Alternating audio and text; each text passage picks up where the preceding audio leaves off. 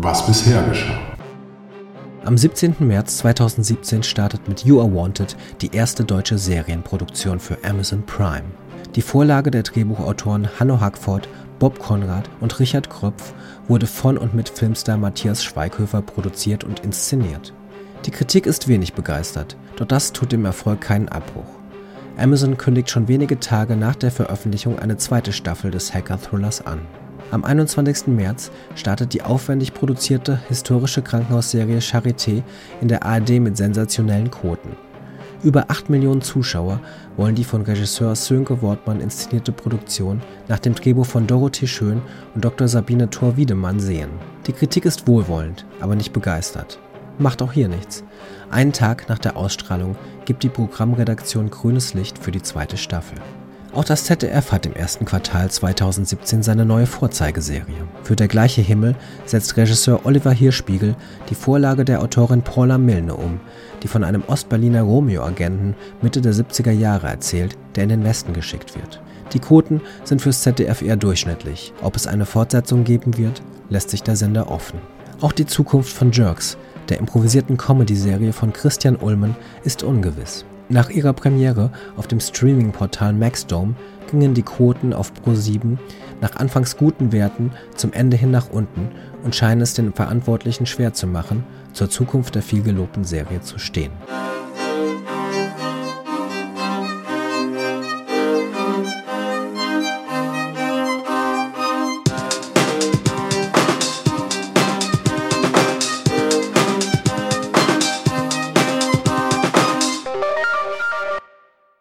Herzlich willkommen zur zweiten Folge von Serienreif. Es hat etwas länger gedauert als geplant, aber jetzt sind wir ja endlich zurück. In den letzten vier Wochen ist viel passiert, eine Menge neuer Produktionen sind gestartet, viel wurde geschrieben, kritisiert und diskutiert. Das gilt übrigens auch für das Feedback, das ich zur ersten Folge bekommen habe. An dieser Stelle nochmal vielen Dank dafür. Es war viel Positives dabei, was mich sehr gefreut und natürlich auch angespornt hat ein paar Vorschläge, wen ich mal als Gast einladen könnte, auch ganz konkrete Verbesserungsvorschläge oder Wünsche und auch beinharte und enttäuschte Kritik war dabei.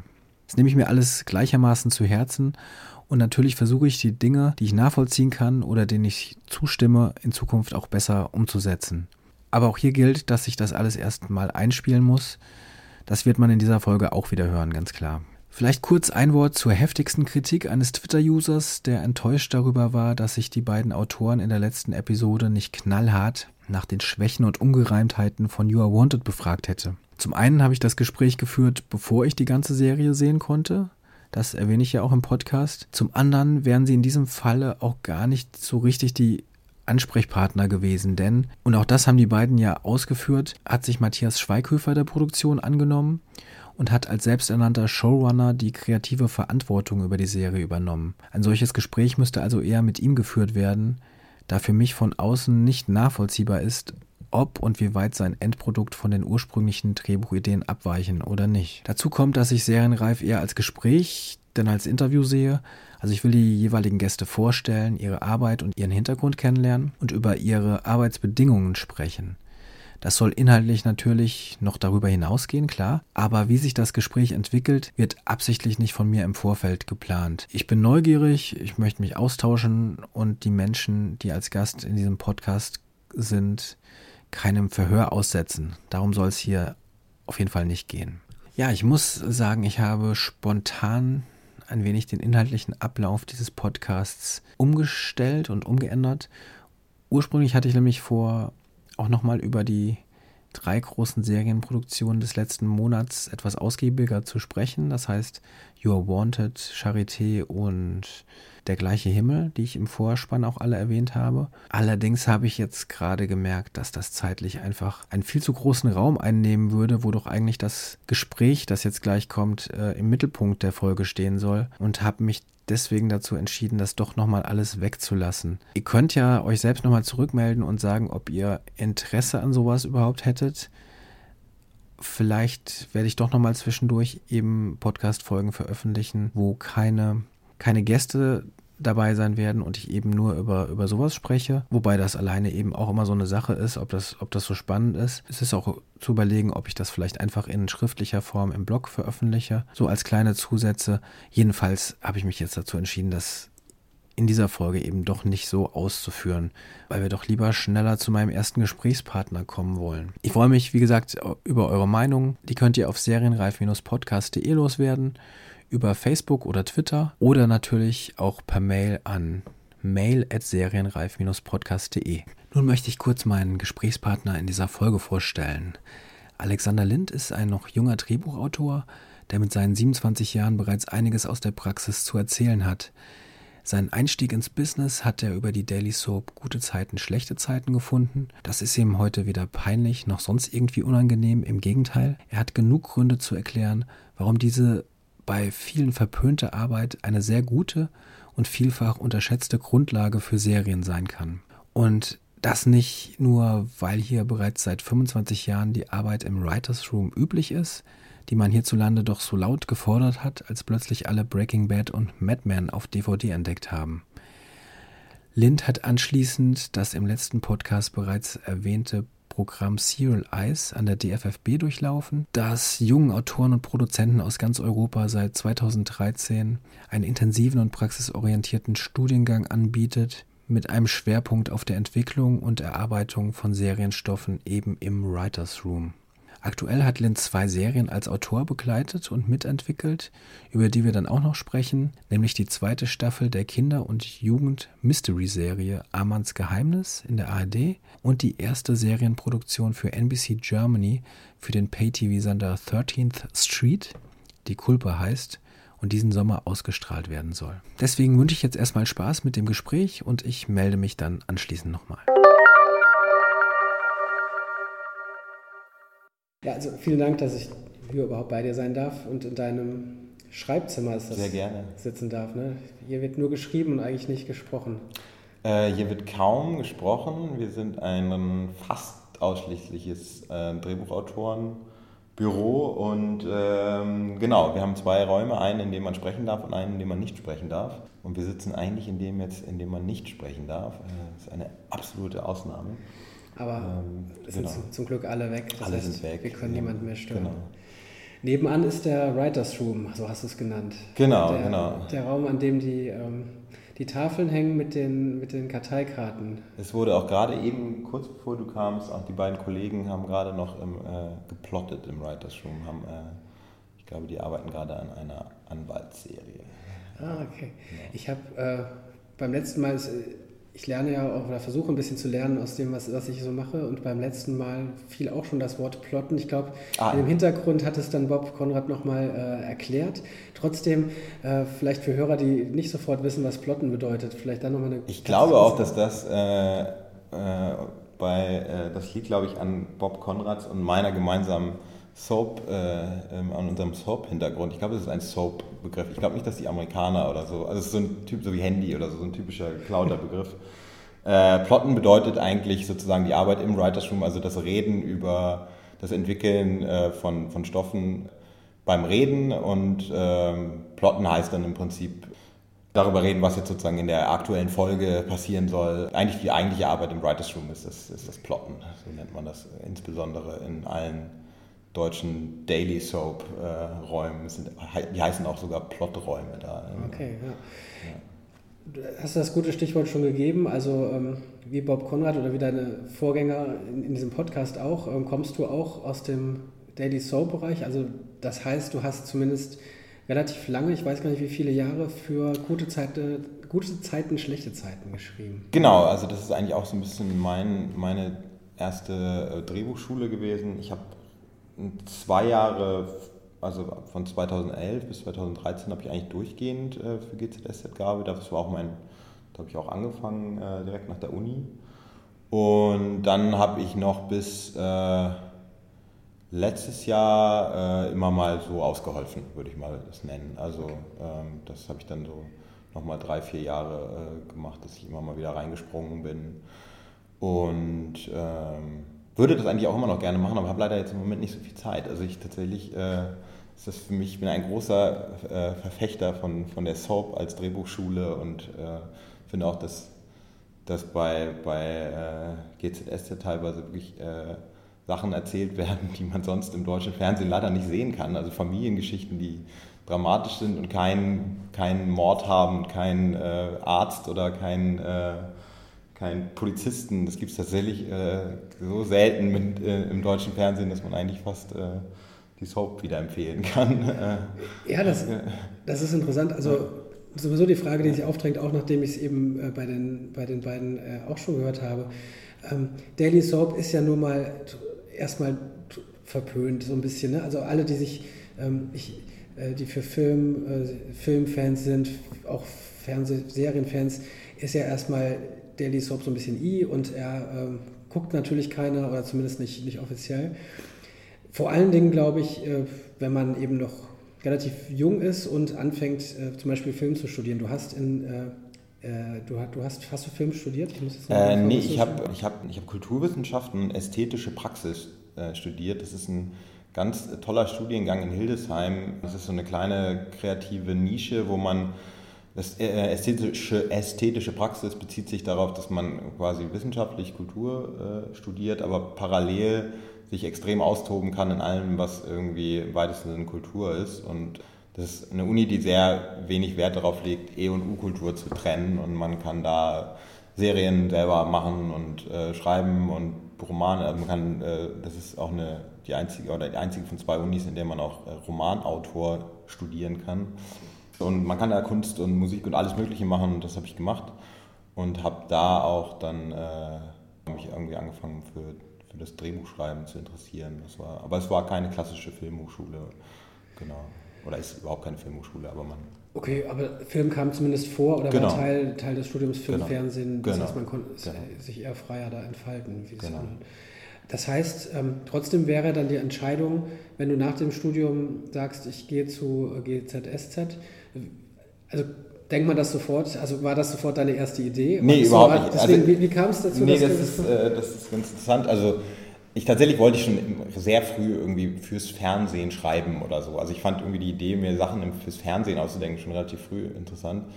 Aber äh, nee, das bei Hildesheim liegt einfach auch daran, dass da einfach sehr ungewöhnliche Dozenten auch sind. Unter anderem habe ich an meinem letzten Unitag äh, war ein Gastdozent da, Joachim Friedmann der Drehbuchautor ist und äh, unter anderem auch äh, für gute Zeiten, schlechte Zeiten. Der hat so ein, in einem anderen Seminar äh, einfach nur einen kurzen Einblick gemacht, in wie, wie es, äh, wie das Schreiben für, für die Daily Soap funktioniert. Und ich habe ihn am Ende dieses äh, Seminars gefragt, ob ich da irgendwie Praktikum machen könnte, weil ich das total spannend fand. Äh, überhaupt nie auf die Idee gekommen, das zu machen. Also es war völlig, natürlich ist auch, er kommt auch darauf, irgendwie für die Soap zu schreiben. Hast du denn Daily Soaps geguckt? Also ich habe tatsächlich, und das war mein Glück, weil er, er hatte mehrere so Blogseminare schon gemacht im, im Laufe der Jahre, die ich da auch war. Und ich bin, ich hatte nie Zeit, dahin zu gehen, obwohl ich eigentlich Interesse daran hatte. Und dann war er erst ein bisschen, äh, äh, also er fragte mich dann, ob ich, äh, ob ich schon überhaupt eins seiner Seminare, an irgendeinem seiner Seminare teilgenommen hatte. Und ich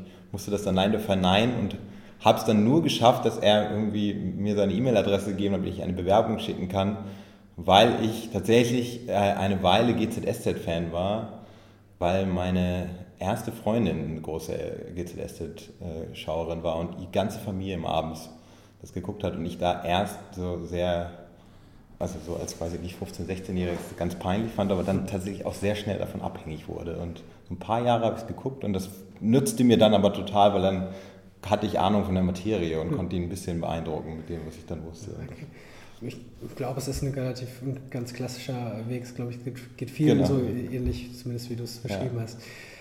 Okay, und dann, das heißt, du hast ein Praktikum dann nach dem Studium Nee, das, genau, das, ich dachte, ich, ich bewerbe mich für ein Praktikum, bekam dann aber irgendwann eine Mail oder einen Anruf, dass ich jetzt irgendwie eine Runde weiter sei. Ich hatte da irgendeine Bewerbung hingeschickt, ich weiß gar nicht mehr genau was.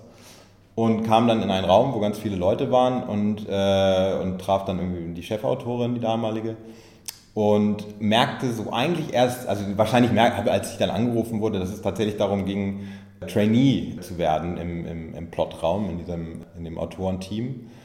Und ähm, genau, und ich bin dann irgendwie, äh, kam dann immer noch eine Runde weiter, musste dann Probe, äh, Probe Storyline schreiben. Also es ging um, es gibt ja in, in der Soap zwei Jobs im Prinzip. Gibt die Storyliner, die nur äh, Treatments entwickeln, also die die Geschichte äh, entwickeln und dann gibt es nochmal Außenautoren, die dann die Dialoge schreiben. Und äh, der klassische Weg ist, dass man anfängt mit diesen als, als äh, Plotter für die, für die Story und äh, genau, und dann bin ich da irgendwie reingerutscht und habe dann zwei Wochen Trainee-Zeit bekommen, die wurde dann immer wieder weiter verlängert und irgendwann war ich dann drin und äh, fand das auch von Anfang an ziemlich, ziemlich geil. Das hat mir extrem viel Spaß gemacht, den ganzen Tag zu mir nur Geschichten auszudenken. Also äh, auch wenn es jetzt vielleicht keine, keine Grimme-Preis-verdächtigen Geschichten sind, das war trotzdem irgendwie äh, ich habe gleich gemerkt, dass mir das total viel Spaß macht. Ja. Ja, genau.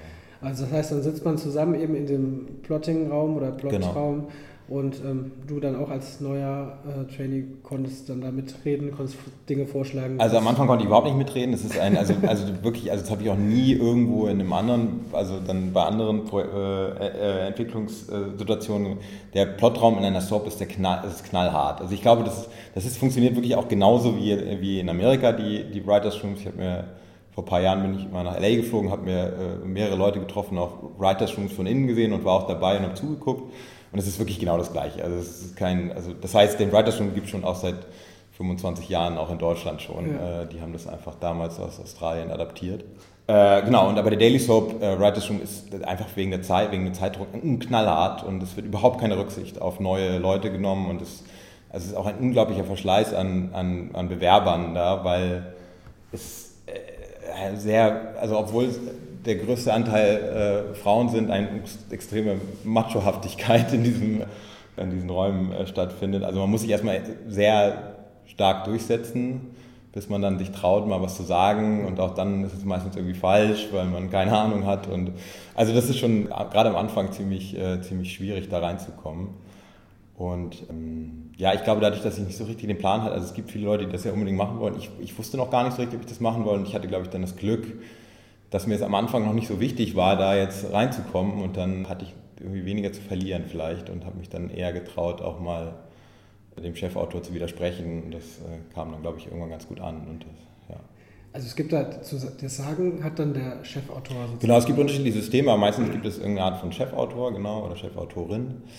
Ähm, und ähm, genau, und dann gibt es meistens noch jemand, der, der mitschreibt die ganze Zeit. Und genau, und die Autorenräume sind immer so zwischen, da sind, gibt ganz viele unterschiedliche Systeme, aber so zwischen vier und acht Leuten im Raum. Ähm, manchmal teilt man sich auch auf in kleinere Gruppen.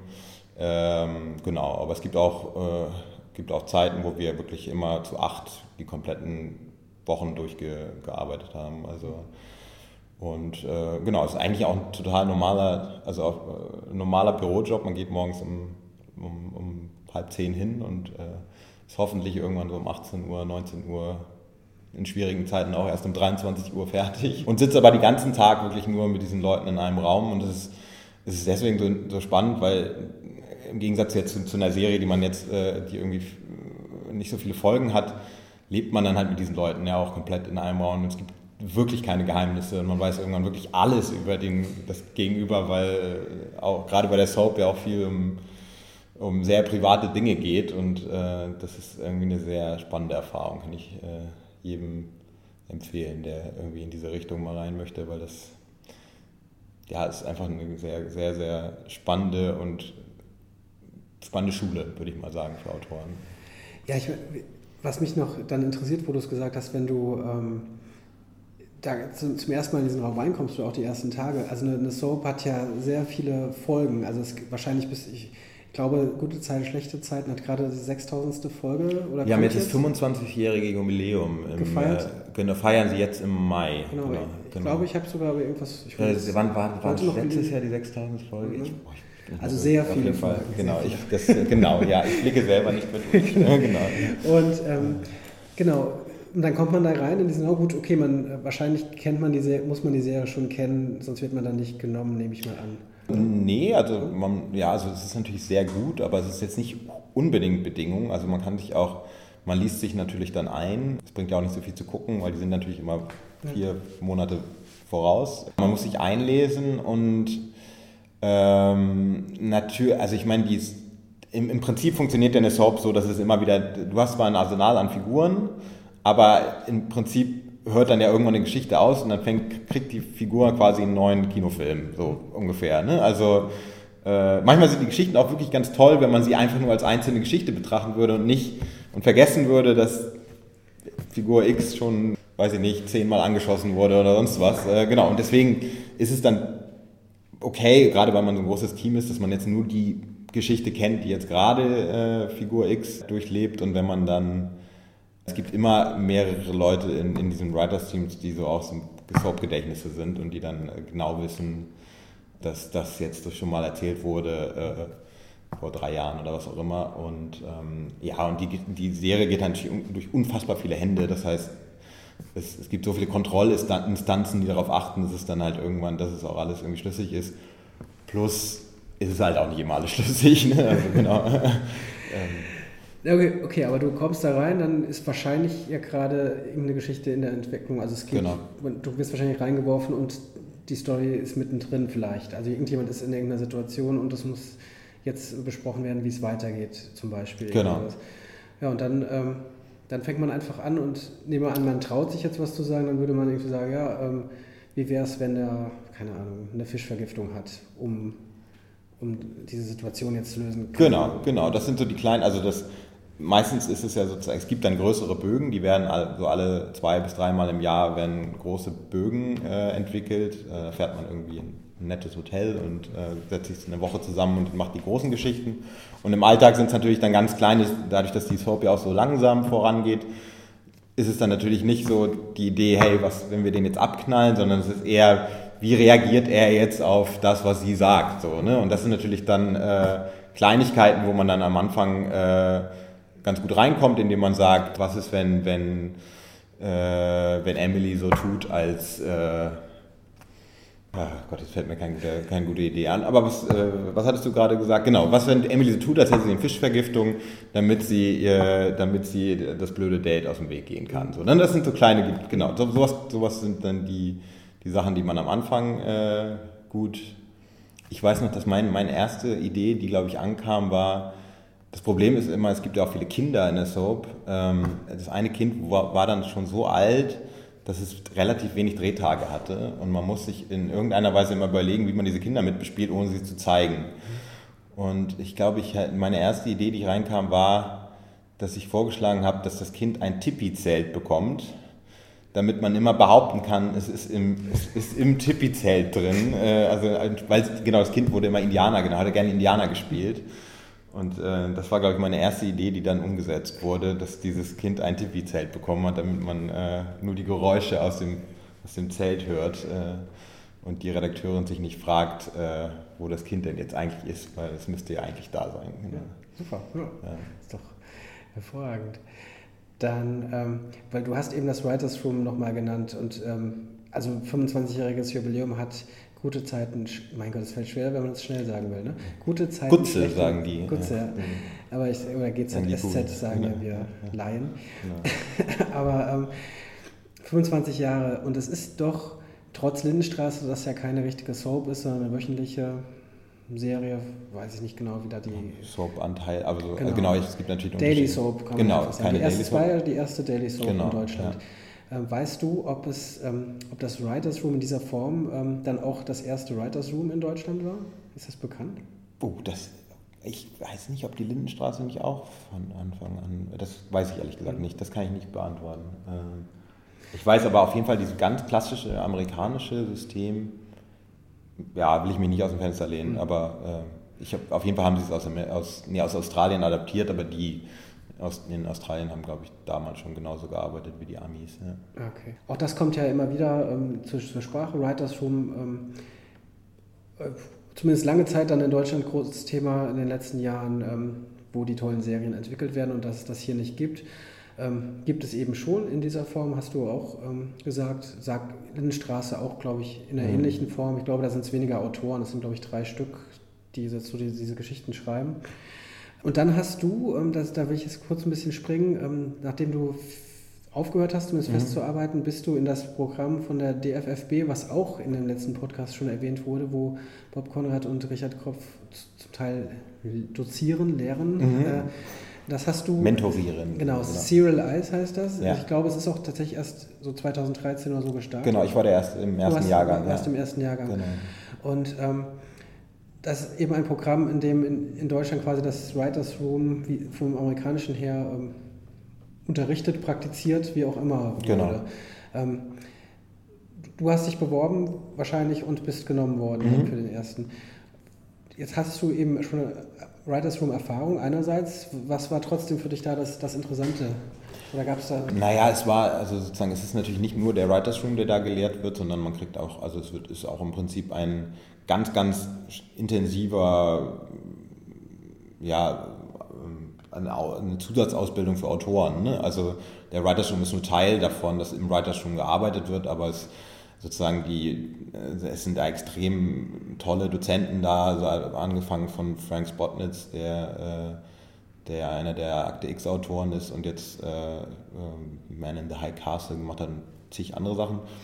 Also es war sozusagen von, von dem, was mir da angeboten wurde, als inhaltlich etwas, was ich halt sozusagen in Deutschland noch nicht mitbekommen hatte. Das war genau das, was ich machen wollte. Und dann auch die, die Vorstellung mit ganz vielen europäischen Autoren zusammenzuarbeiten. Und also ich hatte das Gefühl, das ist so der, hm, also ich wollte dann irgendwann mal was Neues machen, also raus aus der Soap oder zumindest äh, mal so einen Schritt weiter gehen und ich hatte das Gefühl, das ist genau der richtige Weg, um auch Leute einfach, also nicht nur sozusagen inhaltlich was zu lernen, sondern auch irgendwie andere, andere äh, Producer und so weiter kennenzulernen. Und ähm, so war das dann auch im Endeffekt. Also das ist ein Netzwerk, was die haben und die bieten den Leuten, die daran teilnehmen, extrem viel.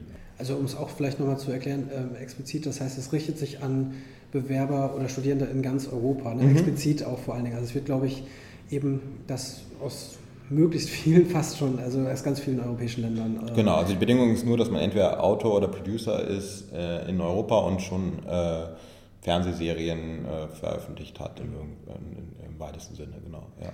Da würde ich gerade nämlich nochmal zurückgreifen wollen auf GZSZ. Wie ist es, wenn man da als Autor arbeitet oder die Autoren, die da arbeiten, entwickeln die in dieser Zeit auch andere eigene Sachen? Oder also hat man dafür überhaupt Zeit zum Beispiel, wenn, wenn sich jetzt anhört, wenn man den ganzen Tag da irgendwie in so einem Plotraum sitzt oder wo auch immer, ähm, entwickelt man derzeit eigene Sachen? Träumt man davon, in der Zeit auch andere Sachen zu machen? Also es ist ganz unterschiedlich. Es gibt auch Leute, die wirklich mit voller Leidenschaft nur das machen und auch gar nicht was anderes machen wollen und das, äh, also da ihre absolute Berufung drin sehen, was ich auch immer total toll finde, weil das braucht diese Serie auch. Die braucht auch Leute, die das wirklich machen und nicht Leute, die immer so halb irgendwie was anderes machen. Und also es ist ganz unterschiedlich. Es gibt ganz viele, ich habe auch das Gefühl, dass es jetzt immer mehr Leute gibt, die da auch ein bisschen mehr Selbstbewusstsein aus der, also dadurch, dass der Writers Room äh, irgendwie eine, eine größere Anerkennung bekommen hat und auch allgemein irgendwie das Gefühl habe, dass die Soap-Autoren, einfach weil es gute Beispiele gibt von Leuten, die einfach daraus gekommen sind und jetzt äh, coole Sachen machen. Also ich, auch Boradaktikin zum Beispiel war ja bei GZSZ und so weiter.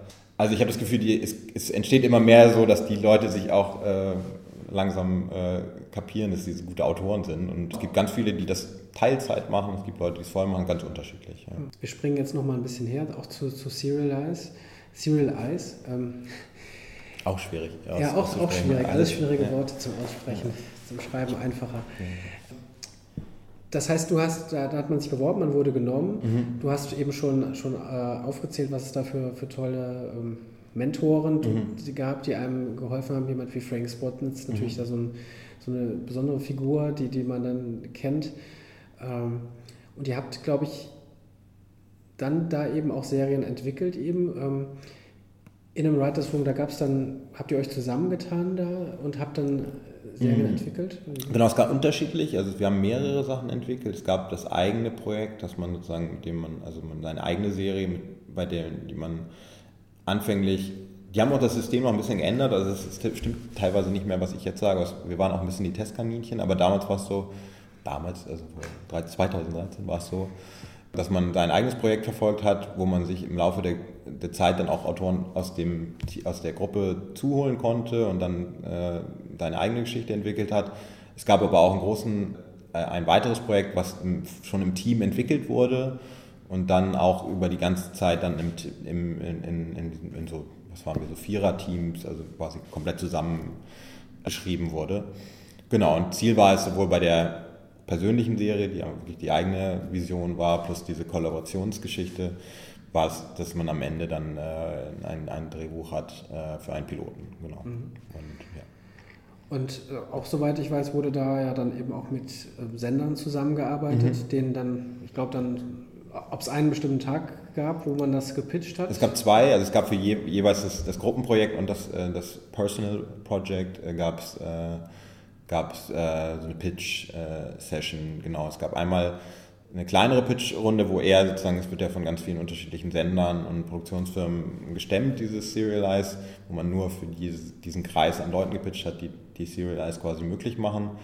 Und dann ganz am Ende zum Abschluss äh, gab es dann einen großen Pitch, wo wirklich, äh, ja, ein bisschen ähnlich wie diese so Filmhochschul-Pitches, also wo ganz viele Producer, Agenten, was auch immer äh, hingekommen sind, wo man dann sein eigenes persönliches Projekt gepitcht hat. Und das ist auch ein, ein Fokus von der von, der, von Serialize, der wirklich großartig ist, dass, dass der extrem viel Wert auf Pitch-Training gelegt wird. Also gerade Frank Spotnitz hat, dem ist das sehr wichtig. Man übt auch im Laufe des Jahres ganz stark seine Serie auch zu verkaufen. Und verkaufen meine ich jetzt gar nicht irgendwie so, so ein negatives Wort, sondern aber einfach, wie man eine Geschichte erzählt und das also mündlich jemanden davon begeistert, diese Geschichte mitzuentwickeln. Das Interessante war dieses Pitch-Training. Also lernen, also das, das, das, das Üben, jemanden von seiner Geschichte zu begeistern, macht deine eigene Serie wieder besser.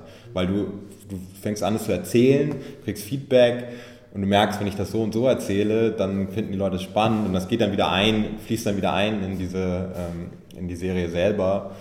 Und das war, äh, war für uns, glaube ich, alle total hilfreich und das ist irgendwas, was, glaube ich, in Deutschland auch nicht kein besonders, also wo nicht viel Wert drauf gelegt wurde, weil hier nicht dieses, der mündliche Pitch, der in Amerika total wichtig ist, hier nicht so wichtig ist, weil meistens schickt man irgendjemanden eher äh, dann so ein Konzept oder sowas und äh, ja, das ist äh, genau. Und deswegen haben wir auch von damals schon äh, extrem gutes Feedback bekommen von den Producern, die dann bei unserem Pitch dabei waren, weil, äh, weil sie es nicht kannten, dass Leute dann sozusagen sich so viel Mühe gegeben haben, das bestmöglich zu verkaufen. Das war, glaube ich, das, was, was Serialize auch einfach in vielen Hinsichten richtig macht, ist, dass sie, ähm, dass sie sich von den Amis und von den Engländern und Skandinavien so die, die besten Techniken rausnehmen und versuchen, das, das äh, äh, uns beizubringen. Ja.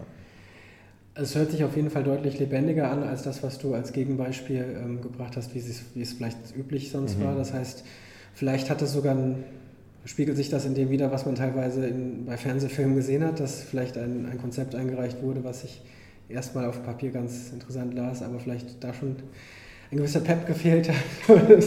ja, also ja, das ist natürlich, also das, man weiß ja nie, warum jetzt irgendwie Serie äh, nicht gut geworden ist oder was auch immer. Aber genau, ich glaube, dass es total hilfreich ist, ja, immer allen Leuten, also irgendjemand, äh, irgendein Drehbuchguru hat auch gesagt, man soll seine Ideen immer allen möglichen Leuten erzählen und drauf scheißen, dass, dass ob die Serie, ob das dir jetzt geklaut wird, die Idee oder nicht, irgendwie, wenn es eine gute Idee ist und kannst du eh nur die selber machen.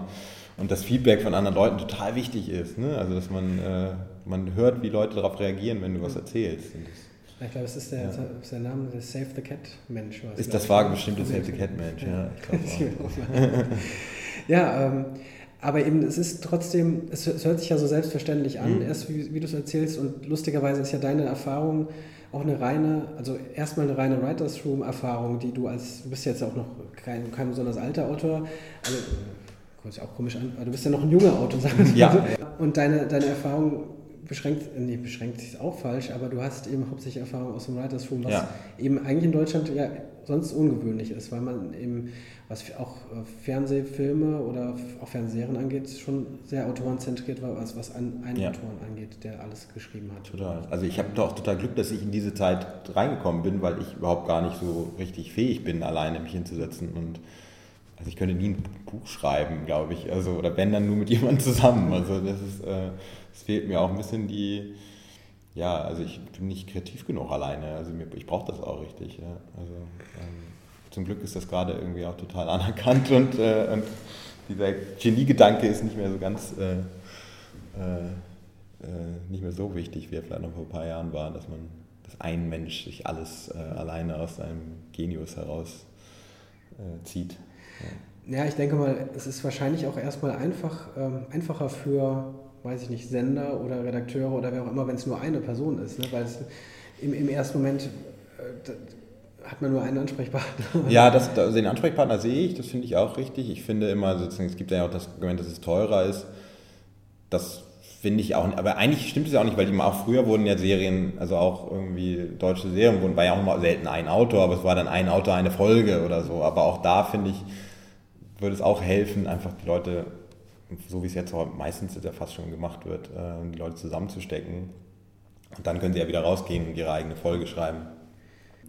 Es muss auch nicht so sein. Also ich bin gar nicht so der Verfecht. Ich sage auch gar nicht, dass eine Serie unbedingt nur mit dem Writers schon gut werden kann. Also ich glaube, es, ich glaube, was ich aus Serializer rausgezogen habe, was fast ein wichtigerer Faktor ist, dieses One Vision Ding, was, äh, was die Leute, was die da, also dieses, eine Serie muss aus, aus einer, also aus einem, mit, aus einer Führungsperson eigentlich rauskommen. Ne? Also muss ein, eine Person, äh, eine Frau oder ein Mann eine Idee haben und ähm, und diese Idee sich dann ganz viele Leute suchen, die, die ihm oder ihr helfen, äh, diese Idee umzusetzen. Und ob der, diese Person dann gerne mit mehreren arbeitet oder alleine, das ist eigentlich egal. Also Hauptsache, das ist dieses eine, das kommt irgendwie komplett aus, aus einem Herzen heraus. Das ist, glaube ich, viel wichtiger. Also äh, das war fast auch ein bisschen meine, meine Lehre aus Serialized. Ne? Also das, dass diese Autorenschaft äh, wichtiger ist als der Writers Room selber. Der Writers Room hilft, um, um Ideen zu sammeln. Ne? Das, das ist gut. Und, und um, um große Berge an, an, an Stoff einfach zu bändigen. Also es ist einfach schwer, alleine zehn Folgen zu schreiben. Das, ist, das macht den Writers Room. Das, da, da nützt der, aber ich finde wirklich, was man am ehesten aus dem Ausland klauen äh, kann, ist diese, die Vorstellung. Und ich sage gar nicht, dass es unbedingt ein Autor sein muss, kann auch ein Regisseur sein, der aber dann dieser einen Person folgen und dann muss jeder und jede Person da dazu arbeiten. Ähm, ähm, aber das ist, glaube ich, äh, ja, das finde ich, find ich fast wichtiger als den Writers Room. Wie schwer ist es, aber jetzt mal ganz konkret in der Praxis gefragt, wenn man in einem Writers Room ist, sich da der Version einer Person auch wirklich unterzuordnen oder dazu fügen, wenn man vielleicht auf einmal auch die Idee zwar gut findet, aber dann doch denkt, naja, das läuft aber in eine komplett falsche Richtung. Also fällt es schwer oder muss man dann sagen, sorry, dann gehe ich lieber oder wie, wie, macht man sowas? Das fällt total schwer. Also das ist, und das funktioniert ja auch oft nicht. Ich, ich, ich glaube, also dass ich sehe mich manchmal auch so ein bisschen in der Position, also dass ich mehr ein, also dass ich eher ein ganz guter Zulieferer bin, also jemand, der gerne jemand anderem hilft dabei, äh, seine oder ihre Version, äh, Vision zu leben oder, aus, äh, oder zu entwickeln. Und ich glaube, oft ist genau das das Problem. Ne? Es gibt alle wollen irgendwie ihr Ding durchziehen und ich glaube, es, äh, es fehlt manchmal ein bisschen an Leuten, die denken, vielleicht bin ich nicht der Zampano, der das irgendwie alles kann. Und vielleicht ist es auch nicht so wichtig, dass, dass ich jetzt irgendwie die, die beste Idee hatte, sondern ja, aber oft ist es, aber ich meine, es ist natürlich total doof, wenn man mit jemandem zusammenarbeitet, wo man das Gefühl hat, ich, du machst nur Quatsch, so, dann klar, muss man vielleicht auch sagen, ich bin hier falsch. Ne? Aber das ist, macht man natürlich auch selten. Also. Ja, bevor wir jetzt zu der Serie kommen, die, glaube ich, dann tatsächlich auch entstanden ist an diesem Writers Room, die ja leibhaftig, äh, wahrhaftig dann im Fernsehen zu sehen sein wird, wollte ich noch mit dir über eine andere Sache sprechen, nämlich äh, du bist ähm, auch Autor einer neuen Serie, die jetzt, glaube ich, jetzt direkt jetzt Ostern, hast du, hast du mir gesagt, äh, mhm. startet. Äh, Amans Geheimnis, mhm. ist das ist die eine Kinder, kann man da sagen, Kinder-Jugend genau, Mystery-Serie? Genau, also so Familienserie würde wahrscheinlich. Ja. Genau, es ist eine Familien, äh, ARD-Mystery-Serie. Und ich war Chefautor von der zweiten Staffel, genau. Die erste Staffel kam vor zwei Jahren, glaube ich, raus, da auch zu Ostern, da war ich nicht dran beteiligt.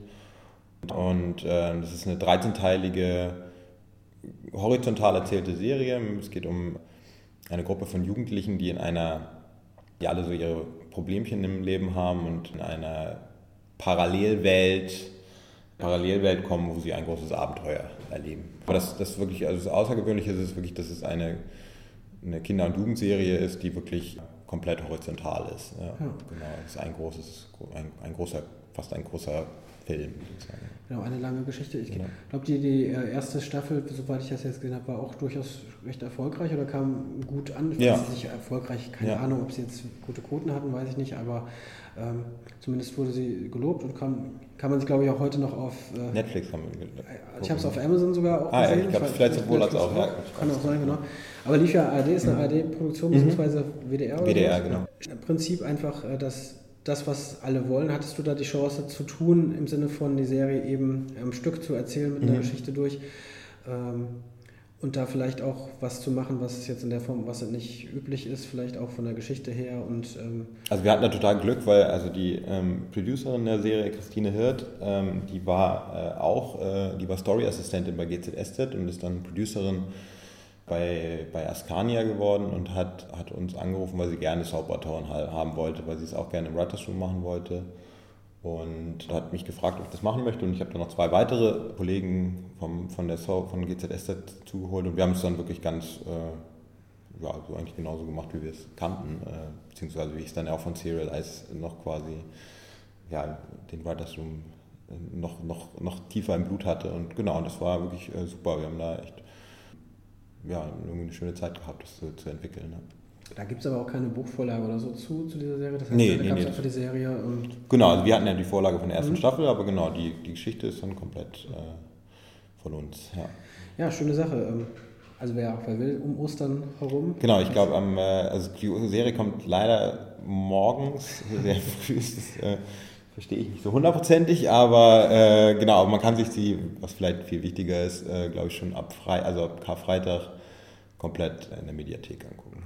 Zuletzt jetzt so von deinen Sachen, die du machst, äh, müssen wir dann noch auf eine Serie, die du in, bei Serial Eyes entwickelt hast, kommen, die auch im Juni ausgestrahlt wird? Nee, die habe ich nicht bei Serial Eyes. Achso, hast du gar nicht? Nee, Achso, okay. äh, nee das ist auch, im Prinzip äh, bin ich dazugekommen. Ja, ah, okay. Genau. Ähm, das, die Culpa? Genau. Sie, äh, genau, äh, für NBC Germany. Mhm. Genau. Äh, vielleicht kannst du kurz grob erzählen, worum es geht? Mhm.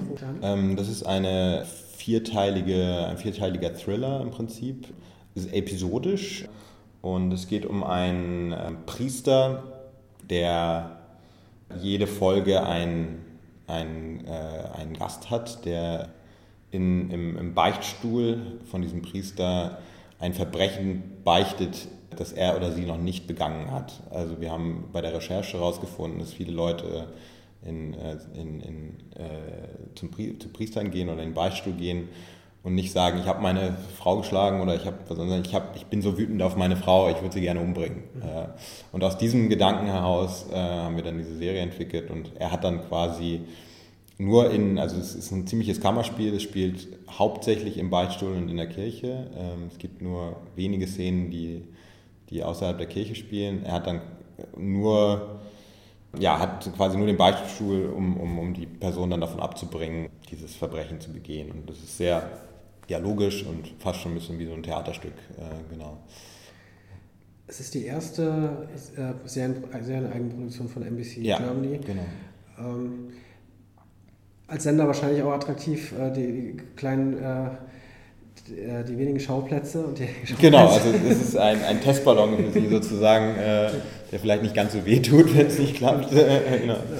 Super, also es ist ein super Cast. Also Steve, Steve Ercek spielt, spielt den Priester und eine sehr gute äh, Episodenrollen. Also Ludwig Trepte äh, macht eine, eine, äh, eine Folge, Maxi Mehmet spielt in meiner Folge und ähm, Alina Levchin spielt noch mit, also wirklich ein, super Cast und ich habe das zusammen mit einer ganz jungen äh, Firma gemacht äh, und der Showrunner, also das war wirklich ein ganz richtiger Showrunner, Jano Benchabane, hat äh, Regie geführt, war Chefautor, hat eine Folge geschrieben, hat im Prinzip auch mit, äh, ähm, mit der Produzentin zusammen äh, produziert. Genau, also das war wirklich das erste Mal, dass ich äh, an einer Produktion teilgenommen habe, die wirklich zu 100 Prozent so gemacht wurde, wie ich mir das vorstelle, dass man es machen sollte. Also okay. äh, das war wirklich eine ganz, ganz tolle Erfahrung. Ja. Merkt man dann jetzt, also du bist ja eben jetzt so ein bisschen drin, nehme mhm. ich mal an, du bist auch auf dem, äh, auf dem Zettel von Leuten, äh, die vielleicht was Neues machen wollen, äh, die dich dann auch ansprechen, wie sie es dann jetzt ja mhm. scheinbar auch schon ein paar Mal getan haben anscheinend. Ähm, merkt man jetzt, dass einfach, wenn ich sehe, okay, erste Eigenproduktion von NBC Germany, ich glaube, es gibt noch einige mehr, die jetzt ihre ersten mhm. Eigenproduktionen mhm. haben, merkt man, dass da viel passiert, dass ganz viele Sender, Produzenten, Es passiert total viel. Es ist wirklich irgendwie gerade echt toll, weil das Problem war einfach, diese, der, der Markt zu klein ist. Ne? Es gab einfach so wenig Abnehmer für das, was man machen wollte und die, die denen man was verkaufen konnte, die wollten dann teilweise auch alle irgendwie so ein bisschen das Gleiche. Und jetzt ist gerade irgendwie, äh, sind irgendwie alle Türen auf für, für, für andere Dinge. Und das ist echt, also ich meine, es ist immer noch kein, kein, kein Paradies hier in Deutschland, aber es ist auf jeden Fall, ey, es tut sich total was und es macht echt Spaß. Also, also es ist gerade echt eine ganz, ganz coole Zeit, habe ich das Gefühl. Also. Das heißt, als Autor jetzt ähm, sieht es etwas besser aus als vielleicht noch vor fünf oder Absolut. zehn Jahren. Ey, total, ja. Also es gibt immer noch viel zu tun und wir sollten, also alle Autoren sollten sich vielleicht auch ein bisschen mehr zusammentun. Also ich finde, also es gibt ja auch den Drehbuchverband und so weiter. Also es ist immer noch problematisch, wenn ich finde es immer noch wirklich ein Unding, wenn in Fernsehzeitungen oder, oder in irgendwelchen Artikeln oder sonst was immer äh, wirklich die, die, die, die Autoren nicht genannt werden und sonst was. Es gab wieder jetzt irgendeinen Fall, wo, ja, ich weiß es nicht mehr, ist auf jeden Fall, es gibt immer noch viel zu tun, um sozusagen zu anderen, ich glaube, dass es in Deutschland einfach auch, also ich, ich finde es so witzig immer, ich glaube, man muss nicht sagen, wenn ich sage, ich bin Regisseur, muss man einem normalen Menschen nicht erklären, was es ist. Wenn man Drehbuchautor sagt, muss man das dem dem Fachfremden erklären, obwohl die Aufgabe des Regisseurs so viel, also so viel komplizierter ist, das in Wirklichkeit zu erklären, während der Drehbuchautor so einen simplen Job hat eigentlich, der eigentlich äh, irgendwie jedem klar sein. Und wir haben in anderen Ländern ist es völlig klar, was ein Drehbuchautor macht, aber ich stoße immer wieder darauf, dass es einfach hier eine Kultur gibt, die, die diesen Job gar nicht so richtig verstanden hat bisher und das zieht sich irgendwie durch. Und äh, also da in der Hinsicht gibt es natürlich noch viel zu tun, aber im Moment macht es innerhalb der Branche schon Spaß, Autor zu sein. Also man wird irgendwie, man wird schon irgendwie gerade anders angeschaut, ja, glaube ich. Also ich bin auch sehr jung, ich, ich habe natürlich die ganz alten Zeiten überhaupt nicht miterlebt, deswegen weiß ich es auch nicht ganz. Genau, oder man hat ja, was man so ähm, hört und liest dann ja. von Menschen, das ist eine große Leidensfähigkeit, glaube ich, muss man teilweise mitbringen. Zumindest was ich so äh, die Geschichten, die ich von vielen Autoren, äh, die es schon viele Jahre machen.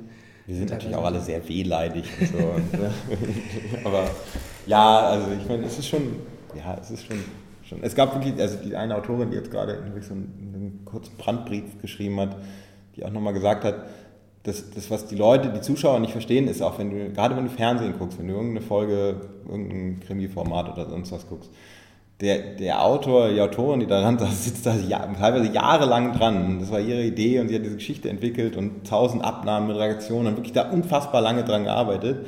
Und der Regisseur kriegt dann aber die größere Anerkennung, ob, nicht, dass ich will, dass die Arbeit des Regisseurs irgendwie kleiner machen will, aber im Endeffekt hat er dann vielleicht seine sechs Wochen dran gedreht und ein bisschen Vorbereitung, ein bisschen Nachbereitung und so weiter, aber diese, diese Jahre, die dann irgendjemand, der einen Tatort da geschrieben hat, daran gesessen hat, die wird dann nicht anerkannt, anerkannt wenn es dann heißt, äh, der Film von Regisseur X. Ne? Und das ist einfach irgendwie sehr un, unbefriedigend ne? oder sehr, sehr, sehr ungerecht. Und ich finde das auch richtig, dass dann die Autoren jammern, weil ich, man muss einfach dann, man muss sich einfach irgendwie, äh, ja, irgendwie anscheinend auch drüber reden, sonst, äh, sonst ändert sich, glaube ich, nichts. Ja. ja vielleicht äh, ein bisschen mehr als jammern wäre sogar ja. gut. Ne? Also vielleicht sich irgendwie da auch versuchen, eben zu organisieren.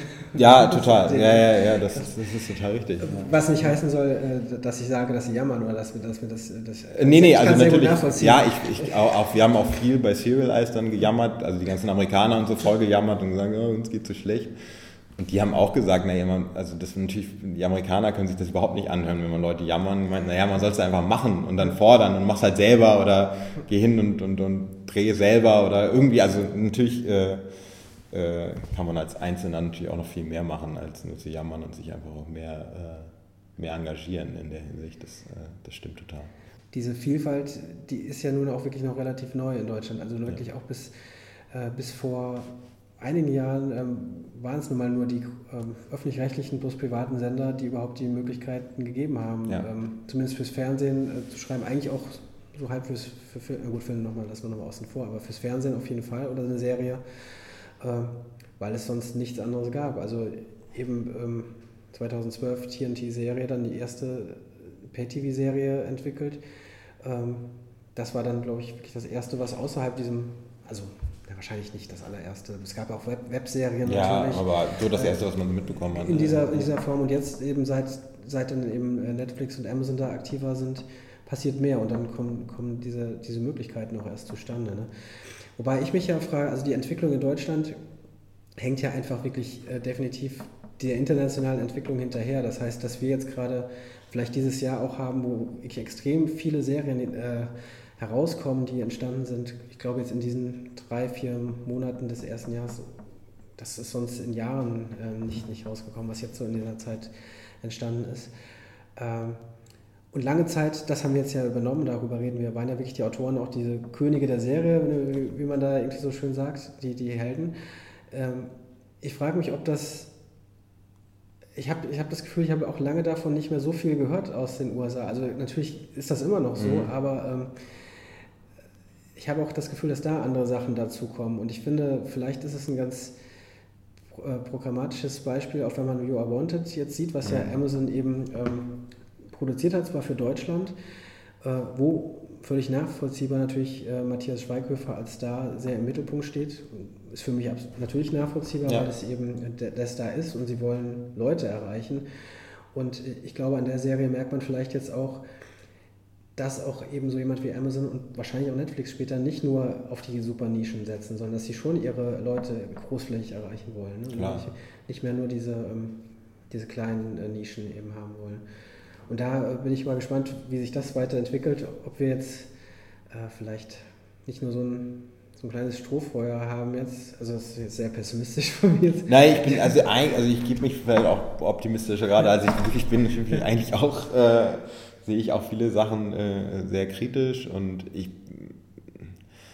also ja, ich, ich bin ja, wie gesagt, auch, ich bin auch kein hundertprozentiger Verfechter von Autor ist König, ich bin, bin ein Verfechter davon, dass es einen König oder eine Königin gibt. Äh, und aus meiner Perspektive glaube ich, dass ich kann es mir nicht richtig vorstellen, dass ein, ein König oder eine Königin ist, die nicht schreibt, weil ich finde, wenn du eine große Geschichte erzählst, dann musst du die auch die ausgedacht haben und die, die irgendwie, das muss dann deine Geschichte sein. Also ne, es muss nicht dein Leben sein, aber es muss irgendwie ein Teil von dir selber sein. Und ich glaube, das, das kriegst du nur hin, wenn du die auch selber geschrieben hast, oder zumindest zum großen Teil. Aber ich bin wirklich davon überzeugt, dass das, und ich hoffe, dass diese Entwicklung irgendwann mal ein, eintrifft. Das ist das, was ich, wo ich viel mehr äh, Befürchtung habe oder pessimistisch bin, dass das nicht ankommt, dieses Gefühl von einer Person etwas zu, zuzutrauen, die kreative Leitung zu führen und dass das eine kreative Person ist. Ne? Also, äh, es ist was, also wenn Redakteure dann sagen, ja, sie sind dann die Showrunner. Es ist aber auch, ich, ne, auch Redakteure können kreativ sein, aber Teile, Leute, die wirklich dann die handwerkliche Arbeit daran machen. Es ist einfach Handwerk. Und, äh, und ich glaube, das, das ist das Allerwichtigste, dass man irgendwann mal sich traut. Und ich glaube, das gab es ganz selten bisher in, in Deutschland, dass man nicht wirklich gesagt hat, wir trauen dir jetzt zu. Und auch zu Recht, weil es gibt ja, wir sind ja nicht gut ausgebildet für diesen, für diesen Job. Ne? Weil ich auch, auch ich nicht, man muss ja auch bestimmte Produzentenfähigkeiten äh, äh, haben und, und, und, diverse andere Sachen können, wenn man so ein richtiger Showrunner ist. Aber es, äh, man muss halt irgendwann mal anfangen, damit Leute auszubilden. Deswegen, ich hoffe, dass das, ich hoffe sehr, dass das äh, irgendwann wirklich eintrifft, dass die Leute sich klar sagen, ich traue dir zu, dass du das kannst. Und ja, das wird jetzt tatsächlich nur einem Tom Tick war oder so und jetzt bisher noch äh, zugetraut. Oder wenn es dann Serien sind, die so klein sind, dass sie, äh, dass sie vielleicht äh, auch nicht das. Äh, ja, also zum Beispiel bei unserer Serie war es tatsächlich so, äh, aber die ist natürlich auch nicht vergleichbar mit, mit jetzt äh, You Are Wanted oder, oder äh, ähnlich großen Projekten. Mhm. Ja. Wo wir. Ähm wo wir darüber reden, ähm, dass diese Person, die die Übersicht hat, eben auch schreiben mhm. soll.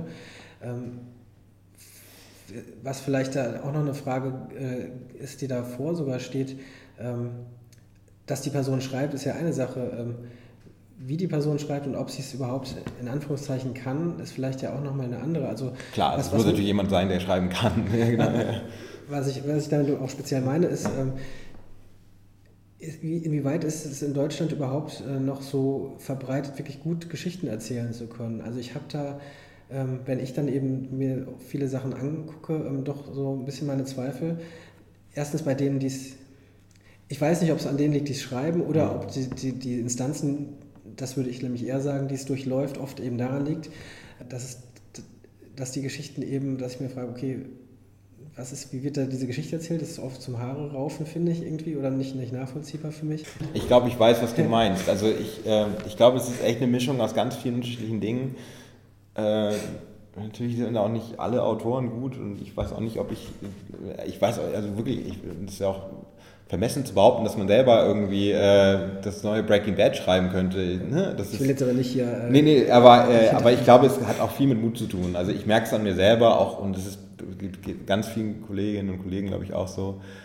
Ähm, man traut sich bestimmte Sachen gar nicht mehr zu denken und also wenn man sich irgendeine Serie anguckt, in, äh, die, die irgendwie im Ausland toll ist, ich gucke manchmal da und denke, klar hätte ich diese Idee haben können, aber ich hätte mich fast kaum getraut zu denken, äh, zu, zu, zu, also äh, ja, ich hätte mich kaum getraut, sie zu denken, geschweige denn dann aufzuschreiben, weil, weil ich eh weiß, das wird, und das wird nicht, das ist zu absurd oder so, ne? Oder es ist zu, äh, und da meine ich jetzt nicht irgendwie besonders gewalttätig oder sonst, sondern wirklich einfach oft Sachen, die nicht dramaturgisch logisch sind zum Beispiel. Ne? Also wenn, oder die, die nicht, die, die irgendwie, ja, die eine bestimmte Tiefe haben, äh, vielleicht auch was, was Poetisches oder sonst was, wo man einfach gar nicht mehr drüber nachdenkt. Und das das ist auch echt ein Problem von uns Autoren, weil vielleicht würde es auch durchgehen, aber wir haben uns einfach echt auch selber irgendwie dann, äh, wir beschneiden uns auch selber dann oft. Ne? Und äh,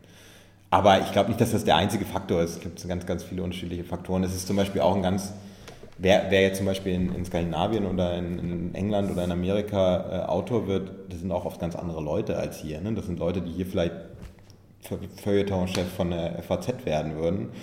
Und, äh, und alle in, in, in Yale und Harvard waren. Ich meine, die Simpsons-Autoren sind alle irgendwie ich glaube, waren alle bei Harvard oder sonst was irgendwie. Also das ist natürlich auch nochmal eine andere Sache, dass die Unterhaltungskultur, also dass, dass Leute in, in, in, in, die, in die Unterhaltungsbranche gehen, die in Deutschland keinen Fernseher haben.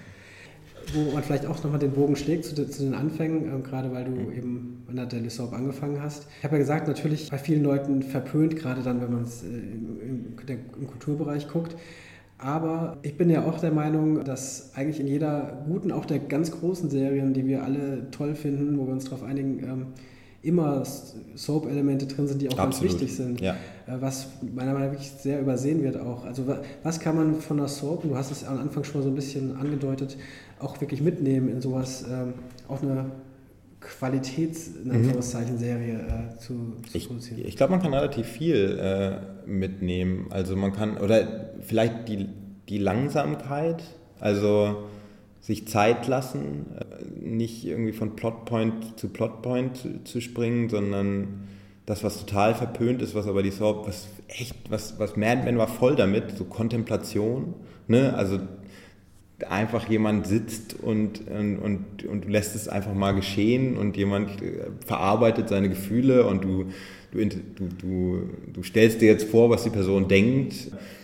Also, also ganz, ganz langsam voranzugehen, ist irgendwas, was, was wirklich auch extrem schwierig ist in Deutschland zu machen. Ne? Also du musst immer, es ist jetzt nicht spannend genug oder da ist irgendwie nicht, äh, äh, es ist jetzt nicht emotional genug oder was auch immer. Also ich finde, das ist was, was man total lernen kann ähm, ja, ganz viele Konstellationen, in die alle nachvollziehbar sind, von, weil die alle einen berühren. Also äh, ähm, ja, diese ganzen familiären Verbindungen und so weiter, die, glaube ich, echt viele gute Serien immer haben. Ne? Also, äh, und ähm, ja, und sich auch trauen, Sachen zu machen, die nicht irgendwie Mord und Totschlag sind und nicht ähm, äh, die keinen Polizisten, keinen Arzt und kein, äh, was es noch? Äh, ja, das war's.